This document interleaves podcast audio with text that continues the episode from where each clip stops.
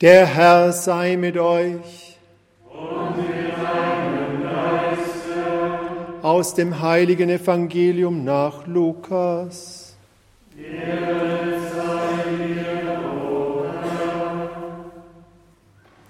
In jener Zeit fragten die Leute Johannes den Täufer, was sollen wir also tun?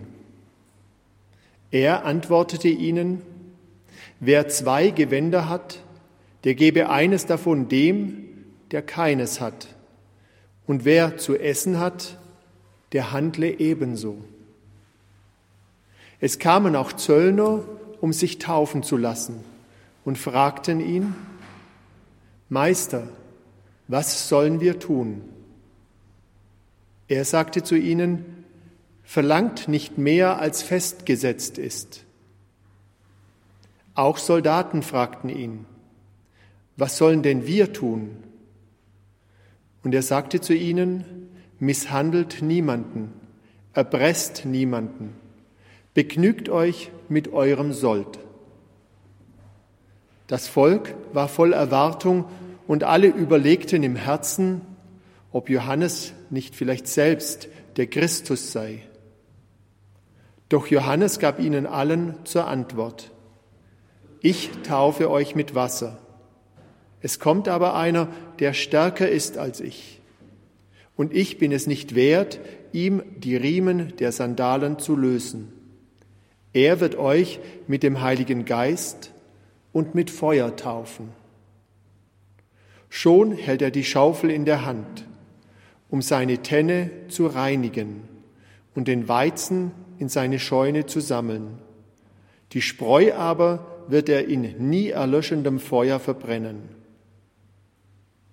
Mit diesen und mit vielen anderen Worten ermahnte er das Volk und verkündete die frohe Botschaft. Evangelium unseres Herrn Jesus Christus. Lob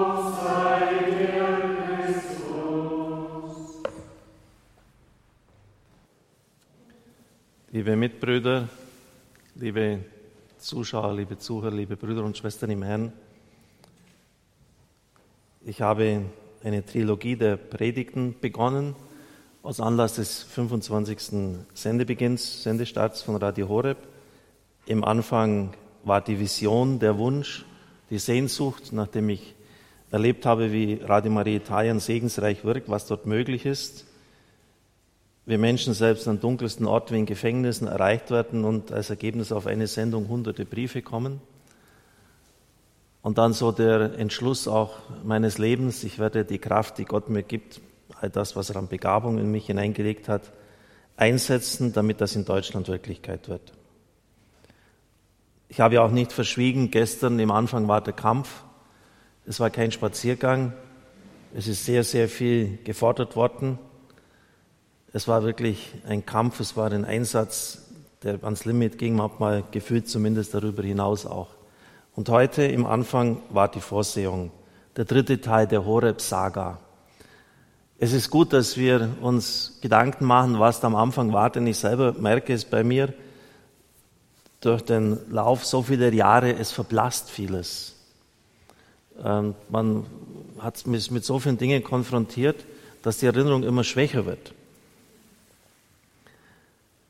Am Anfang waren so unglaubliche Fügungen, dass wenn das in einem Film vorkommen würde, man sagen würde, ja, das ist halt so, die müssen das so machen, äh, um Aufmerksamkeit zu regen, aber im richtigen Leben kommt das nicht vor. Ich kann Ihnen sagen, im richtigen Leben sind noch viel mehr Dinge vorgekommen. Und ich möchte Ihnen da ein paar Stränge aufzeigen des Wirkens der Vorsehung Gottes. Sie wissen ja, dass ich da ein geschärftes ähm, Wahrnehmungsvermögen darauf habe.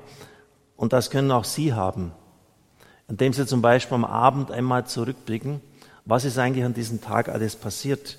Wem bin ich begegnet? Welche Prüfung habe ich viel besser bestanden, als ich es gedacht hatte? Wo ist mir eine Aufmerksamkeit zuteil geworden? Und Sie werden feststellen, der Herr spricht den ganzen Tag zu Ihnen. Er spricht den ganzen Tag zu Ihnen. Sie sind nur nicht auf Sendung.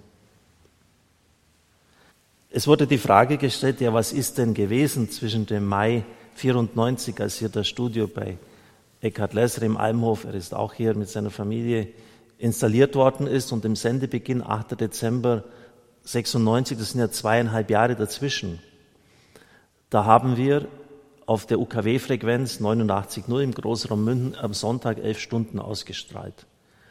Das war ein ideales Übungsfeld. Und ohne das wäre der Sendestart im Balderschwang viel schwieriger gewesen, ich möchte fast sagen unmöglich. Und so konnten wir da richtig trainieren, äh, uns einlernen, einfinden in das Metier Radio. Und jetzt nochmal gleichsam die, die Frage ins Präkambrium zurück, also noch bevor das Saatkorn Horeb äh, ausgestreut worden ist und aufgegangen ist. Ja, und wie ist Radio Neues Europa entstanden? Das ORF hatte einen Kulturredakteur mit Namens Siegfried Dobritzberger. Und der war totunglücklich über die Entwicklung. Ähm, in den 70er, 80er Jahren hat sich die Krise von heute ja schon vorgezeichnet. Immer weniger Berufungen. Die Leute, die äh, nicht mehr in den Gottesdienst gingen. Auch der Aufstand 1968 gegen Humane Vitae, diese Enzyklika von Paul VI. Und er hat sich entschlossen, etwas dagegen zu tun und in die Medien zu gehen. Er war in Schönstädter und war in der Männerliga mit einigen verbunden. Und als dann in den 80er Jahren die Privatradios entstanden und Sendemöglichkeiten für die Privaten gegeben waren, hat er in einem Pilotprojekt in Ludwigshafen ein paar Stunden christliche Sendungen gemacht. Und als dann in Bayern Antenne Bayern und die anderen Sender entstanden, diese Frequenzen ausgeschrieben worden sind, hat er sich beworben und drei Stunden bekommen. Dann wollte er in München ein Sendestudio aufbauen. Die Diözese war freundlich zu ihm, aber es gab keine Unterstützung. Dann hat er sich nach Ingolstadt gewandt, dort ist auch ein Heiligtum der Mutter Gottes von Schönstadt und hat da den Münsterpfarrer Hans Mayer angetroffen. Und jetzt geht schon los mit der Story. Der hatte zufällig 50.000 Mark übrig. Ein Grundstück ist verkauft worden, er brauchte es nicht, die Pfarrei war offensichtlich gut gestellt. Aber jetzt war Folgendes, wenn der in Ingolstadt ein Studio aufrichtet und Sendungen vorproduziert, das waren ja keine Live-Sendungen, ähm, da braucht er auch Räumlichkeiten, er brauchte Technik. Und das wurde im Pfarrgemeinderat diskutiert. Ich habe es dann nachgeschaut in Zeitungen von damals, Berichten. Der damalige Pfarrgemeinderatsvorsitzende Bechstedt sagte, es gab im Pfarrgemeinderat eine echte Kampfabstimmung. Warum? Weil der Gemeinderat gesagt hat, äh, Moment mal, wir geben hier Geld und der produziert Sendungen, die in München ausgestrahlt werden. Wir haben gar nichts davon. Und schauen Sie, das, das ist schon eine, eine Mega-Lektion für jeden von uns bin ich in der Lage, etwas zu unterstützen, wo ich vielleicht nicht direkt unmittelbar den Benefit davon habe, aber wo ich weiß, es ist eine gute Sache. Dem helfe ich halt, auch wenn es vielleicht mir selber direkt nicht zugute kommt. Und da waren die Leute damals mehrheitlich, der Pfarrer hat leidenschaftlich dafür plädiert, der Vorsitzende des Pfarrgemeinderates auch. Äh, es ist ihnen gelungen, zwar knapp, aber immerhin doch, den Pfarrgemeinderat zu überzeugen, wir helfen diesem Mann. Wenn man denen gesagt hätte, es werden nicht einmal 30 Jahre ins Land gehen, dann werdet ihr ein Vollprogramm, ein voll ausgereiftes Programm, nicht nur von drei Stunden in der Woche, sondern 16 Stunden täglich und acht Stunden nach zusätzlich für, äh, bekommen und das darüber hinaus und nach Afrika und andere Nationen ausstrahlt, die hätten das für völlig unmöglich geachtet. Aber das, das, das war wirklich am Anfang bei Radio Neues Europa, diese Kampfabstimmung, diese Überlegung, machen wir das, auch wenn wir direkt keinen Nutzen davon haben. Dann ging es weiter so. Man braucht ja auch Geld, und zwar richtig viel Geld. Es wird ja öfter, ist ja schon öfter gesagt worden, dass außer Pater Anton Lesser, der damals noch kein Priester war, auch Philipp Specken mit an Bord war. Ein Pfarrer aus der Schweiz. Und der hat eine geistliche Gemeinschaft von Schwestern in St. Pierre d'Albany begleitet. Und dort war auch der Leib, der Leichnam der ehrwürdigen Dienerin Marie Marchambon, die Offenbarung vom Herrn hatte, den Hundengroßenkranz von ihm empfangen hatte, beigesetzt. hat den Schwestern erzählt, dass jetzt da ähm, Radio Maria International, wie es damals hieß, auf Sendung gehen sollte. Und die Schwestern sagten, hat auch gesagt, dass er kein Geld hat dafür, ähm, bei uns irgendwo im Speicher hinter einem Bretterverschlag sind da Aktien versteckt von dem Pharma-Riesen La Roche aus den 20er Jahren. Ob das noch, wir sind in den 90er Jahren, 70 Jahre später, ob das noch gültig ist, ob das noch etwas Wert hat, weiß ich nicht. Sie können es auf jeden Fall haben. Er ging zur Bank, der Wert war 400.000 Mark. Das war, das war die nächste absolut irre Story. Äh, und mit dem Geld äh, konnte man natürlich dann schon auch anfangen, etwas starten. Das war nicht bevor die Italiener eingestiegen sind. Dann braucht man ja eine Sendelizenz. Man kann nicht einfach so drauf lossenden. In Deutschland war es damals üblich, dass die Landesmedienanstalten einen Rundlauf machten und wenn eine gegen die Erteilung einer Satellitenlizenz war, dann war das Projekt gestorben. Und die hamburgische Leben, Lebensmittel, ich schon gesagt, Landesmedienanstalt war dagegen. Also war in Deutschland die Tür zu. Und jemand hat dann gesagt, dann geht halt nach Luxemburg.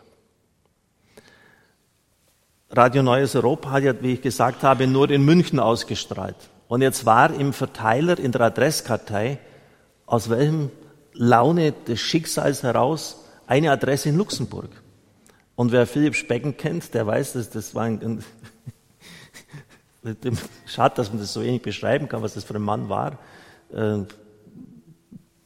Äh, der war absolut bodenständig und auf der anderen Seite voll charismatisch, äh, hat sich mit Anton Lesser ins Auto gesetzt und ist zu diesem Mann hingefahren, ohne ihn auch nur vorher anzurufen. Und den haben sie irgendwie ausfindig gemacht. Hat gesagt, wir brauchen jetzt in Luxemburg, müssen wir irgendwie aktiv werden. In Deutschland gibt es keine Lizenz. Und der hat dann gesagt, ich kann euch nicht helfen, aber vielleicht das Ehepaar Scher. Und die hatten eine Großbäckerei, eine Konditorei und einen Bibelkreis. Und dort hat man sich dann in Zukunft immer getroffen. Das war sozusagen unser Sitz, unsere Niederlassung. Äh, waren Sie schon mal bei der Jahreshauptversammlung in der Aktiengesellschaft dabei? Denn wir mussten dann als Trägerverein eine Aktiengesellschaft gründen. Das müssen Sie sich mal vorstellen, da, das sind, das, das, können Sie, das, das muss man erlebt haben, äh, da füllen Sie fast eine Stunde der Mitgliederversammlung nur Formulare aus. Und das muss alles ganz exakt statuarisch richtig sein. Es muss ja vor dem Gericht, vor dem Gesetz Bestand haben. Und ob Sie es jetzt glauben oder nicht, in diesem Gebetskreis der Familie Scher war einer dabei und er war beigeordneter Direktor, Direktor der luxemburgischen Börse. Also der, das war sein tägliches Geschäft. Er hat aus dem Ärmel geschüttelt. Gell? Das hat doch keine Ahnung, wie Aktiengesellschaft läuft. Also haben wir eine Aktiengesellschaft gegeben, haben 500 Aktien ausgeschüttet. Erzbischof Stümpfli hat eine Aktie, ich habe die von ihm dann später geerbt dann. Ähm, es braucht ein Sendestudio. Sendestudio, wo, wo kriegt man Sendestudio her? Und die Frau Scher hatte eine Schwester, die 20 Kilometer von Luxemburg Stadt entfernt in Ahn einen Winzer geheiratet hatte. Auch ein großes Haus. Und mitten in einem Weinberg war dieses Haus. Im Herbst sind dann immer die Erntehelfer aus den Ostblockländern gekommen. Und da hatte er auch so einen Eckraum, das doch eine entsprechende Größe hatte. Und er hat gesagt, dann kommt halt zu mir.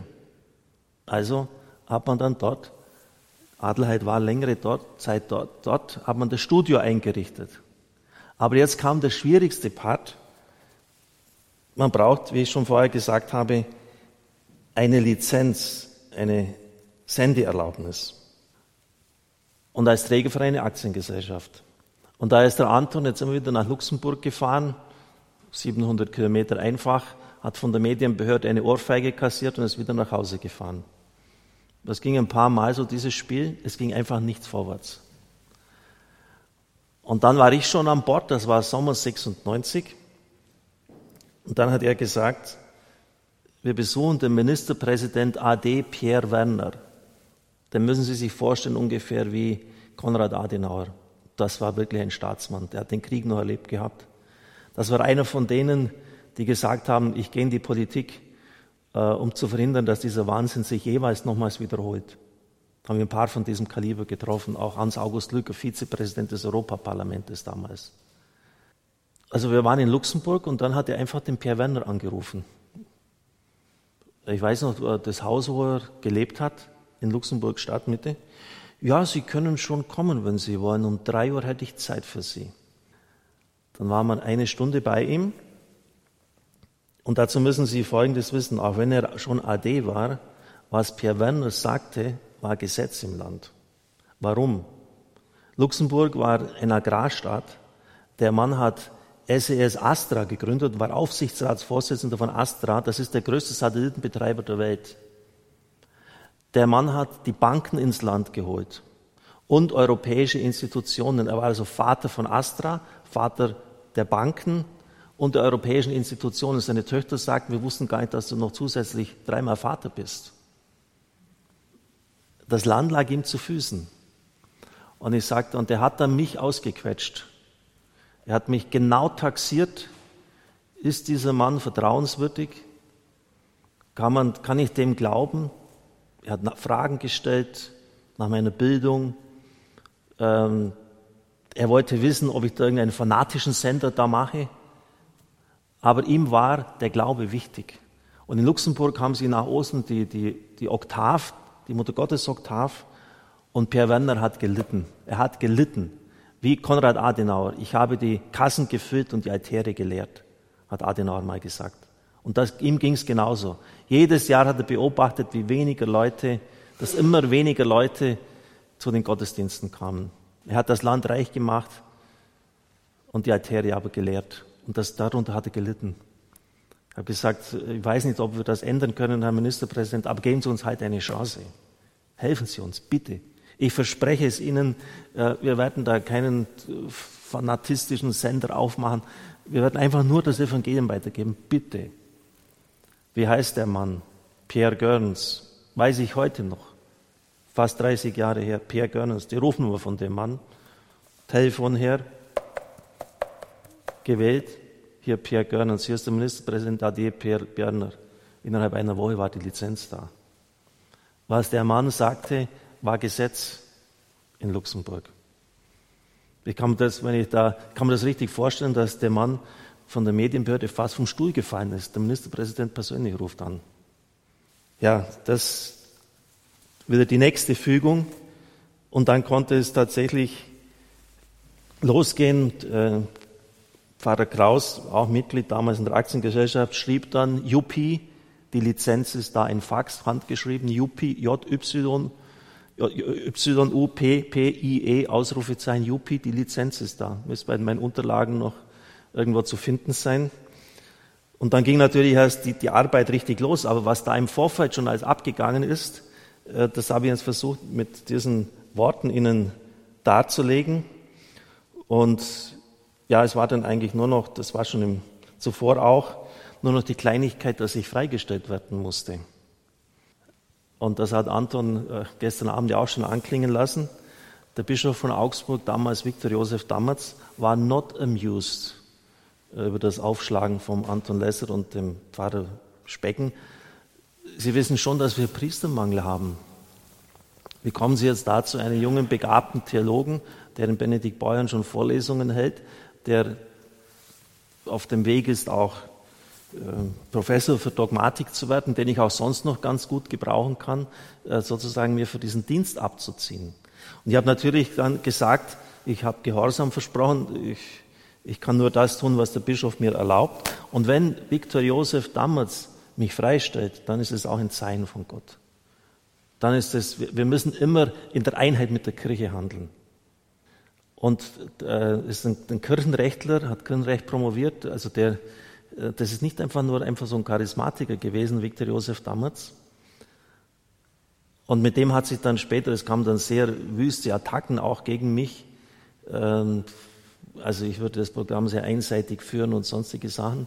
Das hat sich Viktor Josef ein paar Mal angehört, hat mich einbestellt äh, und hat genau die Sachen geprüft und hat sich dann an die Leute, die das geschrieben haben, äh, gewandt. Ich verbitte mir, dass sie meinen Priester, der integer ist, unter dem ich stehe, weiterhin diffamieren. Und übrigens, ich heiße Viktor Josef und ich bin ab jetzt für dich Viktor Josef und wir waren per Du. Also solche, das war das Ergebnis von, von diesen Attacken, dass ich am Schluss dann mit ihm das beste Verhältnis hatte, überhaupt mit den allen Bischöfen von Augsburg, auch jetzt. Bischof Bertram Mayer, der gestern gesagt hat, wenn es Horeb nicht gäbe, das müsste man glatt erfinden, den Sender. Also ein größeres Lob äh, kann er ja gar nicht aussprechen für uns. Ja, das ist jetzt so ein bisschen die, die, die Horeb-Saga. Es sind einzelne Stränge, es gibt noch viel mehrere. Und es ist ganz gut gewesen, dass wir jetzt im Zusammenhang mit dem Jubiläum das einfach mal festhalten, weil es, weil es so unvorstellbar ist. Und wissen Sie, eines habe ich auch bei der ähm, Arbeit über die Vorsehung gelernt, man muss vorsichtig sein. Ähm, viele sagen ja, Gott will das, Gott steht dahinter und Gott war nicht gar nicht. Das sind einfach nur Menschen sich gewollt. Äh, Menschen hätten sich, haben sich das ausgedacht. Aber man kann wirklich sagen, äh, wenn da die Vorsehung Gottes nicht dahinter gestanden wäre, wenn die Mutter Maria nicht die Hand über uns gehalten hätte, das wäre nie entstanden. Also es waren so unglaubliche Fügungen und natürlich dann auch auf meinen Schultern eine unglaubliche Verantwortung im Wissen darum, dass es wirklich jetzt ein Projekt des Himmels, das der Herr dir anvertraut hat. Freund, äh, schau, dass du das gut führst. Schau, dass du das wirklich gut führst, denn eines Tages musst du dafür gerade stehen vor dem Herrn. Das ist eine riesige Verantwortung. Und wenn wir jetzt davon begründet ausgehen, dass wir über 300.000 Leute, 350.000 äh, täglich vielleicht erreichen, dann ist das ungefähr die Zahl der Kirchgänger, die derzeit noch in die Kirche gehen nach der Pandemie. Insofern ist es vielleicht nicht ganz fehl am Platz, wenn Sie in Ihr tägliches Morgen- und Abendgebet mich einschließen, dass ich, dass ich einfach die Aufgabe gut mache. Und heute ist ja schon wieder ein ganz neuer Schritt. Heute ist Premiere, den ganzen Tag online. Fernsehen ist dabei, Herr Rothweiler ist hier. Es ist, es ist wieder etwas ganz Neues, was wir beginnen. Wenngleich ich nochmals betone, ich habe nicht vor, dass wir auch Fernsehen machen, ist nicht, sehe ich es nicht als unsere primäre Aufgabe, aber diese Online-Medien sind im Kommen und man kann einfach nicht an ihnen vorbeigehen. Und ich möchte, dass wir heute den Gottesdienst zur Ehren der Mutter Gottes feiern, als Dank dafür, dass sie uns so vieles geschenkt und möglich gemacht hat. Amen.